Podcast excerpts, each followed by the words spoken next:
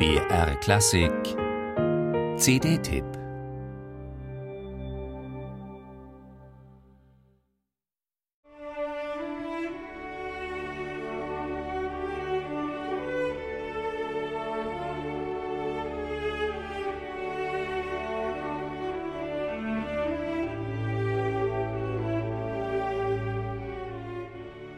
Wenn eine Diva dem Komponisten verbietet, die Melodie ihrer großen Arie schon in der Ouvertüre vorwegzunehmen, gewissermaßen zu verraten, dann kann die instrumentale Introduktion schon mal irritierend knapp ausfallen.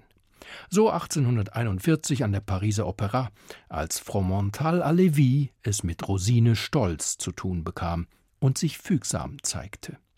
Die Primadonna durfte das publikumswirksame Thema als erste präsentieren, ohne dass ihr jemand im Orchestergraben zuvorgekommen wäre.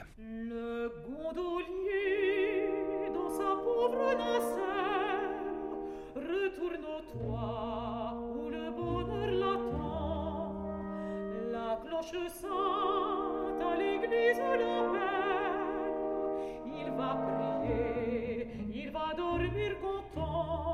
Nachdem der hochbegabte Alevi schon mit 20 Jahren den Premier Grand Prix de Rome gewonnen, das Genre der Opera Comique bedient und außerdem Ballettmusik geschrieben hatte, landete er 1835 mit seiner fünfaktigen Grand Opera La Juive einen Coup. Genau daran knüpfte er sechs Jahre später triumphal mit La Reine de Chypre an. Die subtile innere Dynamik der Charakterzeichnung imponierte auch Größen wie Berlioz und Wagner.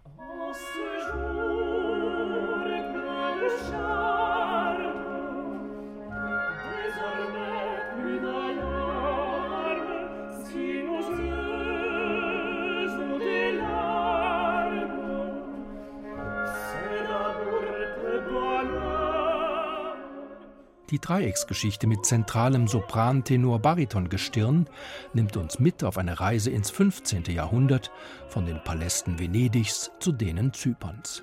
Die Konfrontation von Liebe und Staatsräson lässt an Don Carlos denken. Da La Reine de Chypre rund 140 Jahre lang nirgendwo auf der Welt erklungen ist, haben die Editoren von Palazzetto Brusane wieder mal Quellenforschung betreiben müssen.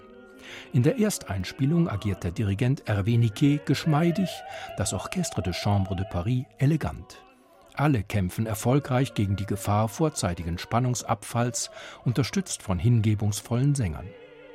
Anfang Juni 2017, als diese konzertanten Aufführungen im Pariser Théâtre des Champs-Élysées zustande kamen, gelang Véronique Jans eine scharf konturierte Verkörperung der Katharina. Nicht zum ersten Mal verlieh die Französin aus Orléans, eine Aufnahme der Edition aus Venedig, Weltklasseniveau. An ihrer Seite lieferten sich Tenor Cyril Dubois als Gérard de Coucy und Bariton Etienne Dupuis als Jacques de Lusignan ein teils gedämpftes, teils überbordendes Muskelspiel. Der einstige, seinen Patriotismus klar artikulierende Hit Salut à cette noble France entfaltet einen mitreißenden Sog ganz und gar nach dem Geschmack von Opernfans, damals wie heute.